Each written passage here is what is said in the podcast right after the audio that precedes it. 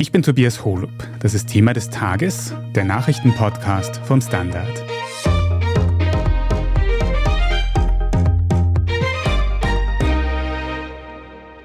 Wir beginnen in Oberösterreich, wo in der Gemeinde Nahlen ein American Staffordshire Terrier eine 60-jährige Frau getötet, zu Tode gebissen hat.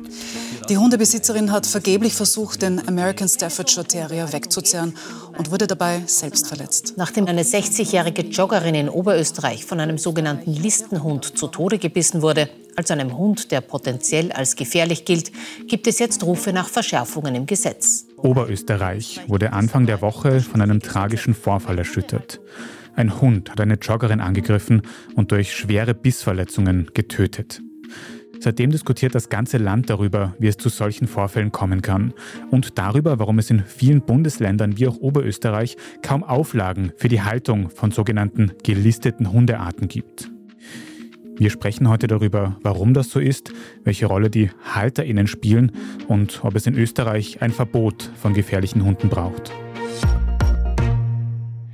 Sanna Seiler, du bist hier beim Standard im News-Team, das heißt, du kümmerst dich um Breaking News, um alles, was eben sehr kurzfristig passiert. Und da ist diese Woche am Montag eine Meldung reingekommen aus Oberösterreich, wo es einen tragischen Unfall mit einem Hund gegeben hat. Kannst du noch mal kurz zusammenfassen, was da passiert ist am Montag? Ja, am Montagvormittag gegen 9.15 Uhr ging eine 37-Jährige mit ihrem Hund, einem American Stafford Terrier, an der Leine auf einem Feldweg spazieren. Dort joggte gleichzeitig auch eine 60-jährige Pensionistin und wie wir nun wissen, auch die Nachbarin der Hundehalterin. Plötzlich griff der Hund die Joggerin an und dann mit so einer Kraft, dass die Besitzerin den Hund gar nicht mehr unter Kontrolle hatte. Der Hund biss mehrfach zu und schlussendlich schaffte es die Besitzerin nach einiger Zeit, den Hund auch zurück nach Hause zu bringen und verständigte vor Ort dann auch die Rettungskräfte. Die Pensionistin starb vor Ort an den Verletzungen durch die Hundebisse. Beim Versuch, den Hund von der Pensionistin wegzuzerren, wurde aber auch die Besitzerin schwer verletzt und anschließend ins Krankenhaus gebracht. Kannst du noch ein bisschen mehr darüber erzählen, warum dieser Hund die Frau attackiert hat? Weiß man, warum er auf sie losgegangen ist? Es gibt noch mehrere offene Fragen zu dem tragischen Unfall und eine der größten Fragen ist, was der Auslöser der Bissattacke war. Derzeit wird davon ausgegangen, dass der Hund zwar angeleint war, aber dass er keinen Maulkorb trug. Die Hundehalterin stand nach dem Angriff unter Schock und konnte deshalb bislang noch nicht befragt werden. Wie geht es der Hundehalterin selbst mittlerweile? Wie schwer sind deren Verletzungen? Auch darüber ist noch wenig bekannt. Die Frau wurde selbst ins Krankenhaus eingeliefert und Berichten zufolge wurde die Frau auch aufgrund ihres psychischen Zustands nach dem Vorfall am Montag mittlerweile stationär aufgenommen. Mhm. Wie geht es da jetzt weiter? Nach so einem Unfall stehen für die Halterin irgendwelche Konsequenzen im Raum? Derzeit laufen die Ermittlungen auf Hochtouren und man versucht, den Tathergang zu rekonstruieren. Die Polizei ermittelt aber gegen die Hundehalterin nun wegen fahrlässiger Tötung und die Staatsanwaltschaft Linz hat auch eine Obduktion der verstorbenen Pensionistin angeordnet. Mhm.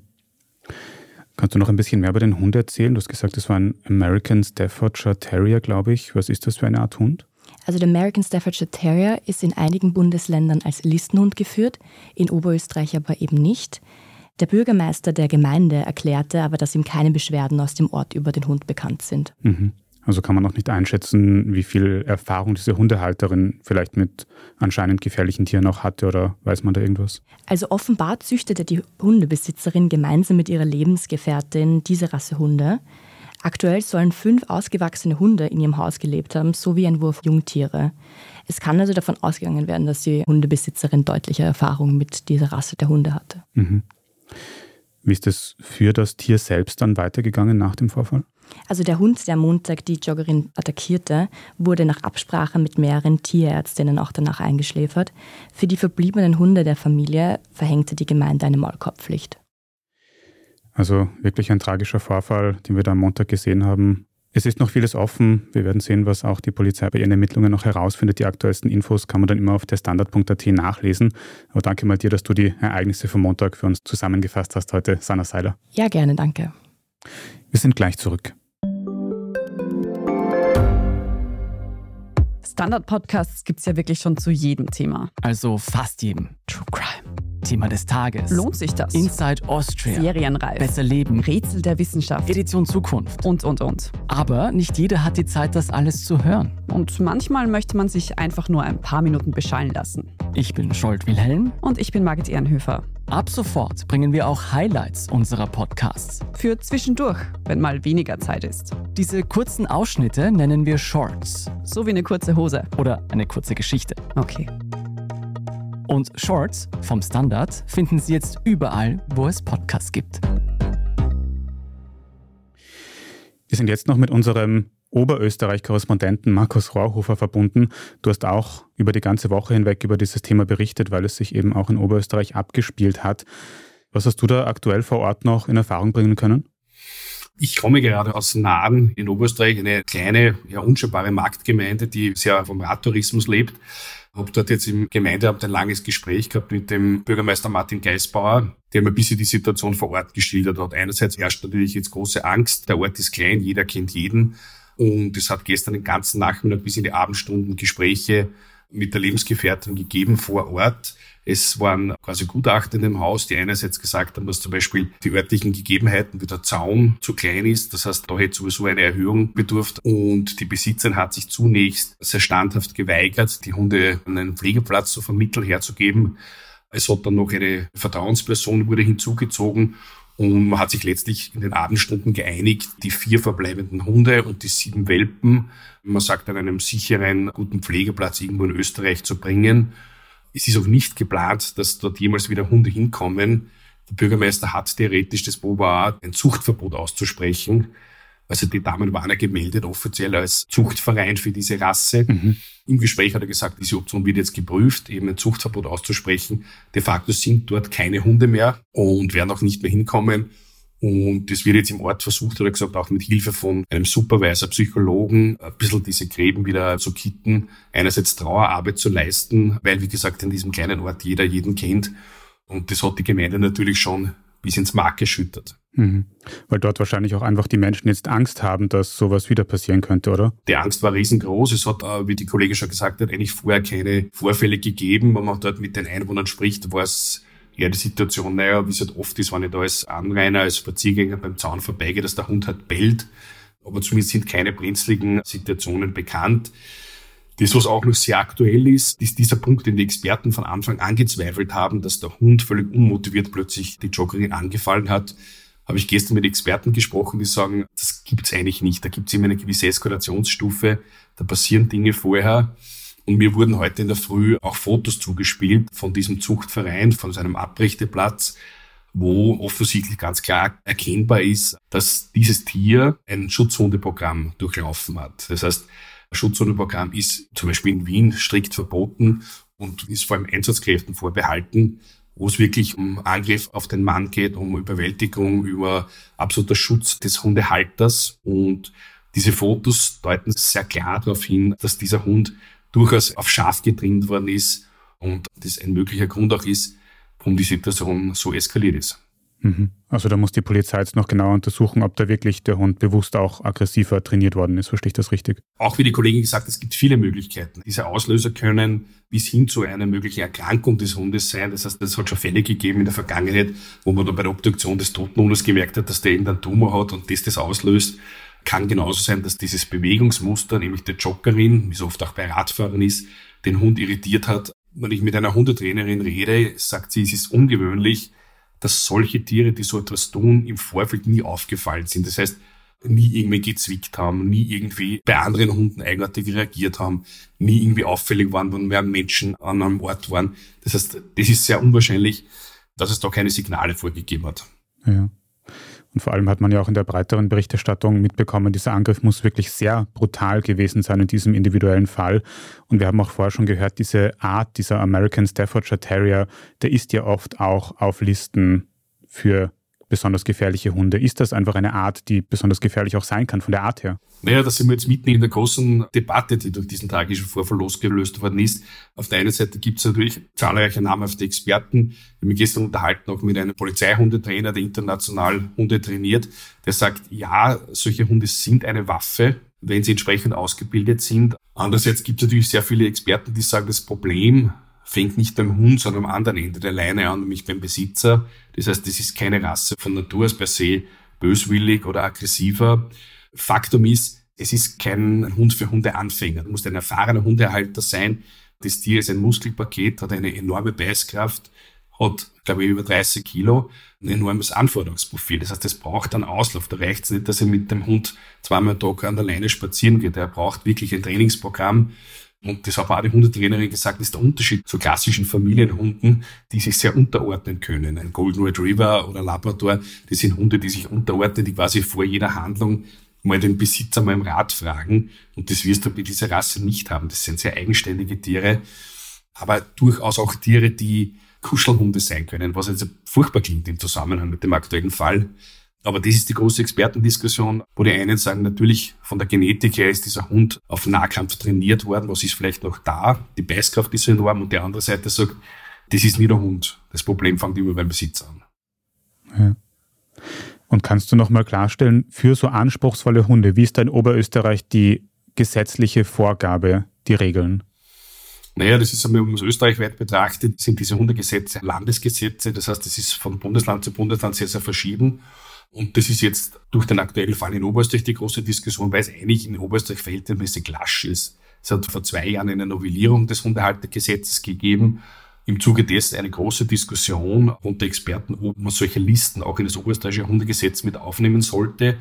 Man hat es dann bewusst nicht gemacht. Und naja, das ist eben die Frage, man jetzt, jetzt im Nachhinein draufkommt, vielleicht wäre es gut gewesen. Letztlich gibt es drei Bundesländer, also Wien, Niederösterreich und Vorarlberg, die solche Hundelisten führen im Hundehaltegesetz, wobei das immer ein bisschen variiert von den Hunderassen.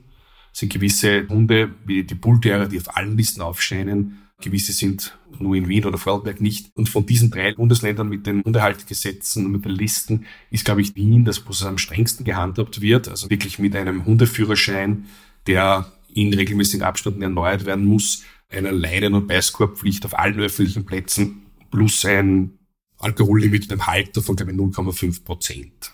Warum hat man sich dazu entschieden, in Oberösterreich laschere Regeln einzuführen? Kann man das irgendwie nachvollziehen? Naja, lasch ist jetzt einmal meine Interpretation, weil ich durchaus ein Verfechter von strengeren Regeln bin. Im Hundehaltergesetz habe ich eine Leinenpflicht drinnen an bestimmten Plätzen im Wald. Da ist es halt so geregelt. Da sagt man, okay, ah, es gibt eine gewisse Beißkorbpflicht. Aber es ist nicht explizit, sind nicht diese Hunderassen angeführt, weil eben die Expertendiskussion in diese Richtung geht. Naja, diese Listen bringen nichts. Jetzt überspitzt formuliert, es kann dir ein Bernhardiner genauso den Arm abbeißen, wird aber keiner auf die Idee kommen, das ist ein klassischer Kampf und das ist ein Listenhund. Wenn man die Beistatistik in Österreich anschaut, ist, glaube ich, an erster Stelle der Schäferhund und erst unter den Top 10 auf Platz 10 der Dobermann, der eigentlich der einzige wirkliche Listenhund ist. Ja. Das heißt, das ist ja die Frage, wie aussagekräftig sind diese Listen, weil die Statistik immer was anderes sagt. Und das ist eben die große Expertendiskussion. Und darum hat man sich in Oberösterreich entschlossen, das mit einem Sachkunde-Nachweis zu regeln. Das heißt, ich bin selber zum Beispiel Hundebesitzer, ich habe einen Hund bekommen, da hast du eine gewisse Zeit die Möglichkeit, diesen Sachkunde-Nachweis zu erbringen. Das heißt, du hast, glaube ich, sechs Stunden, die meistens in einer veterinärmedizinischen Praxis, wo du Vorträge kriegst vom Tierarzt, äh, was die Hundehaltung betrifft, auch der Hundetrainerin. Kurioserweise ist das Ganze aber ohne Hund. Aha. Das heißt, äh, auf diesen Punkt schaut niemand, diese Halter-Hunde-Beziehung, die eigentlich ganz wichtig wäre. Nach sechs Stunden kriegst du diesen Nachweis und den musst du halt dann bei der Stadt, bei der Gemeinde abliefern. Und damit hast du eigentlich den Soll erfüllt, was die Hundehaltung betrifft. Überprüft dann auch keiner mehr. Ja. Mhm. Gibt es eigentlich Daten dazu, statistische, wie oft es zu so schlimmen Unfällen kommt, wie dem, den wir da diese Woche gesehen haben? Also die Verkehrssicherheit spricht, glaube ich, von zwischen 3000 und 4000 Menschen pro Jahr, die nach Hundebissen so schwer verletzt werden, dass sie im Krankenhaus versorgt werden müssen. 800 Betroffene sind davon Kinder. Und diese Zahlen sind durchaus im Steigen begriffen. Das wird schon mehr. Wenn man die Statistik anschaut, ist meistens nicht der Pitbull oder ist einer dieser Hunde dabei, sondern es ist ja was da aufgenommen. Es ist wirklich der Schäferhund und die zehn bissigsten Hunderassen in Österreich sind der Collie, der Spitz, der Pudel und der Schnauzer. Aber habe ich dich vorher richtig verstanden? Du würdest dafür plädieren, dass es in ganz Österreich strengere oder vor allem auch einheitliche Regeln für die Haltung von gefährlichen Hunden gibt? Ich bin jetzt nicht für ein Verbot dieser Hunde, weil es einfach wahnsinnig äh, schwierig ist, eine bestimmte Rasse zu sagen, darf man nicht halten. Ich würde einfach die Besitzer an die kurze Leine nehmen. Ja. Wenn du heute Jäger bist, musst du eine riesige Prüfung machen, die wirklich eine kleine Matura quasi ist, wo es viel zum Lernen, zum Überprüfen gibt. Regelmäßige Überprüfungen, ob du diese Standards noch einhältst. Warum nicht auch bei diesen Hunden? Ja. Und vor allem diese Sachkundennachweise mit dem Hund zu verbinden. Ja, wirklich zu sagen, da ist ein Experte da, der beobachtet mich, wie ich mit dem Hund letztlich umgehe und ob es da irgendwie möglicherweise Probleme gibt. Ja. Aber eine Vereinheitlichung würde es einfacher machen auf alle Fälle. Ja. Mhm. Also auf der einen Seite sollte man da genauer hinschauen, welche Arten gehalten werden von Menschen, aber vielleicht als Schlusswort auch nochmal, die Verantwortung liegt auch zu einem ganz großen Teil bei den Halterinnen und Haltern, oder? Bei einem ganz großen Teil bei den Haltern. Ich muss mich, wenn ich mir heute entscheide, einen Hund zu kaufen, ist es meine Verpflichtung, mich mit der Rasse auseinanderzusetzen. Wenn ich heute eine Familie habe mit kleinen Kindern oder meine Begebenheiten, ist es eine Wohnung, ist es ein Haus, habe ich einen großen Garten, einen kleinen Garten, was ist über die Rasse bekannt? Da gibt es Unmenge an Literatur, eine Vielzahl an Experten. Und dann ist es meine Pflicht, mich zu erkundigen, welcher Hund passt denn letztlich zu mir und was mache ich mit dem Tier? Wenn ich die Sprache des Hundes nicht verstehe, das hat der Hundetrainer gestern auch so schön gesagt, es gibt diese Eskalationsstufe. Ja. Der Hund gibt mir ein Signal, ein Signal, dass er mit einer Situation überfordert ist oder sonst was. Und wenn ich dieses Signal meines Hundes, diese Hundesprache nicht kenne, wird der Hund immer weiter auf der Eskalationsstufe nach oben gehen, bis halt tragischerweise dann auch solche Dinge passieren. Und der nächste Punkt, wo ich wirklich für ein klares Verbot bin, sind diese Schutzhundeausbildungen für Private. Also das muss man wirklich bei Einsatzkräften lassen in Wien gibt es dieses Verbot, ist sicher was, was man österreichweit unbedingt einführen sollte. Ja, dann vielen Dank für diesen tiefen Einblick in die Welt der Hundehaltung heute, Markus Rauhofer. Danke. Wir machen jetzt dann gleich noch weiter mit unserer Meldungsübersicht und sprechen unter anderem über eine überraschende Einigung darüber, wer in Österreich wie viel Steuergeld bekommt. Davor habe ich aber noch einen wichtigen Hörtipp für Sie. Wie Sie sicher schon gemerkt haben, haben wir gerade einen neuen Podcast-Kanal gestartet, auf dem wir wichtige Fragen in ganz kurzer Form beantworten. Für alle, die vielleicht mal nur drei Minuten Zeit zum Podcast hören haben. Das Ganze nennt sich Shorts, so wie die kurze Hose. Und wir freuen uns sehr, wenn Sie auch auf dem neuen Kanal vorbeischauen. Wir sind gleich zurück.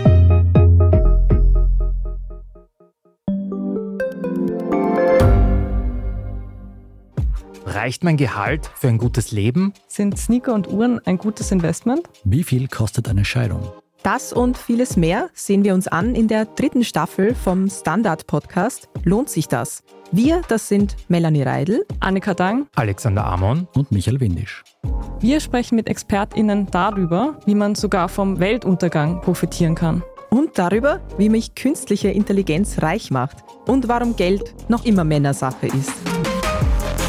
Lohnt sich das? Der Standard-Podcast über Geld findet ihr jeden Dienstag auf allen gängigen Podcast-Plattformen. Und hier ist, was Sie heute sonst noch wissen müssen. Erstens, gestern am späten Dienstagabend hat es eine überraschende Einigung beim sogenannten Finanzausgleich gegeben. Es geht darum, was genau in Österreich mit den eingenommenen Steuern passieren soll und vor allem darum, wie viel davon beim Bund in Wien bleibt und wie viel an die Bundesländer und Gemeinden aufgeteilt wird. Dieses Jahr haben die Länder und Gemeinden mehr Geld verlangt, weil sie ansonsten wegen sinkender Steuereinnahmen ein Budgetloch gehabt hätten, wie sie sagen. Demnach hätten mehr als 7 Milliarden Euro gefehlt. Schlussendlich sollen sie nun 2,4 Milliarden Euro extra bekommen und ein Teil davon, nämlich 1,1 Milliarden Euro, sind für ganz konkrete Bereiche vorgesehen, etwa für Kinderbetreuung, Wohnen oder Energie. Der Gesundheitsminister hat außerdem gesagt, dass damit ein wichtiger Grundstein für die lange geplante Gesundheitsreform gelegt wäre. Die genauen Details für die Verteilung der Gelder müssen jetzt allerdings noch geklärt werden. Die Bundesländer zeigen sich soweit zufrieden, auch wenn nicht alle ihre Forderungen erfüllt wurden. Zweitens, in den USA ist es zum politischen Showdown gekommen. Kevin McCarthy, der Vorsitzende des Repräsentantenhauses, wurde mit Stimmen seiner eigenen Partei abgesetzt. Sein Posten war einer der einflussreichsten im Land. Der sogenannte Mr. Speaker steht in der US-Hierarchie direkt hinter dem Präsidenten und der Vizepräsidentin. Grund für die Absetzung war der vorläufige US-Haushalt, der Anfang dieser Woche beschlossen wurde. Besonders die Hardliner unter den RepublikanerInnen hatten das Budget lange blockiert, weil sie Zugeständnisse von den DemokratInnen erzwingen wollten. Vergangenes Wochenende wäre es deshalb fast zu einem Shutdown gekommen, bei dem viele Bereiche der US-Verwaltung nicht mehr bezahlt werden können. Kevin McCarthy hat das im letzten Moment mit einem Kompromiss verhindert und aus Rache für diesen Kompromiss hat seine Partei ihn nun aus dem Amt gewählt. So ein Rauswurf ist seit 100 Jahren nicht mehr vorgekommen. Jetzt müssen sich die RepublikanerInnen auf einen neuen Speaker einigen und als sie das das letzte Mal versucht haben, waren dafür ganze 15 Wahldurchgänge nötig. Mehr Infos dazu gibt es in der Thema des Tages Folge vom vergangenen Montag oder in einem neuen Short zum Thema.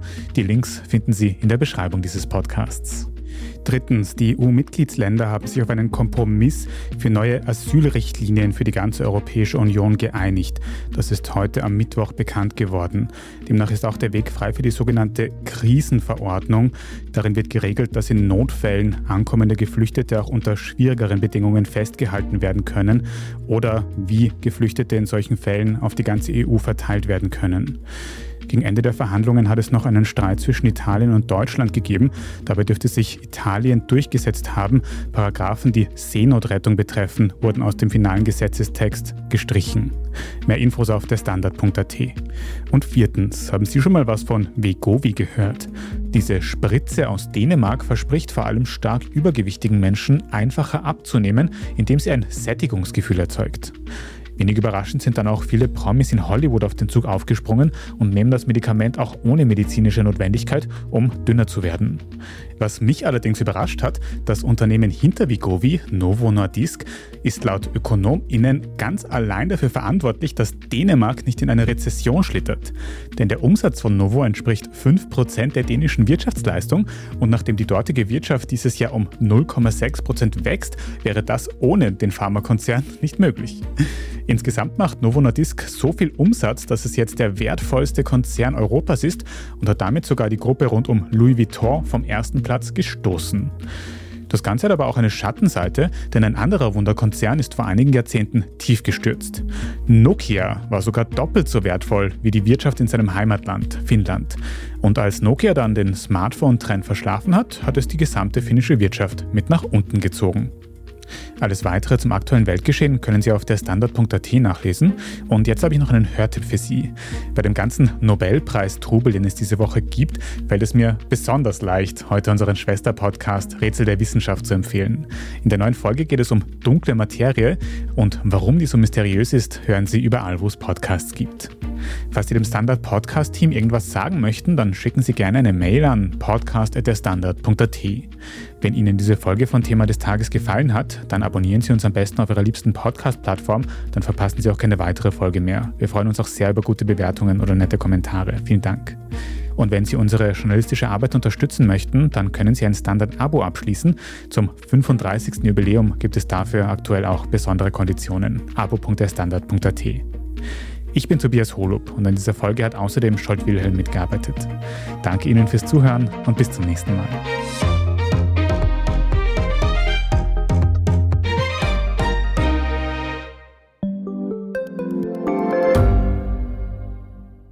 Gibt es außerirdisches Leben? Haben Tiere ein Bewusstsein? Können wir durch die Zeit reisen? Es gibt so viele große Fragen, die uns Menschen seit Jahrtausenden beschäftigen. Aber erst jetzt kann die Wissenschaft Antworten darauf liefern. Oder neue Rätsel entdecken. Ich bin Tanja Traxler. Und ich bin David Rennert. Im Standard-Podcast Rätsel der Wissenschaft gehen wir großen Fragen der Menschheit auf die Spur. Wir fragen Wissenschaftlerinnen, was in schwarzen Löchern passiert. Wo die Aliens bleiben. Und die Fusionskraftwerke. Und wo die Mathematik an ihre Grenzen stößt. Rätsel der Wissenschaft. Jeden Mittwoch eine neue Folge. Überall, wo es Podcasts gibt.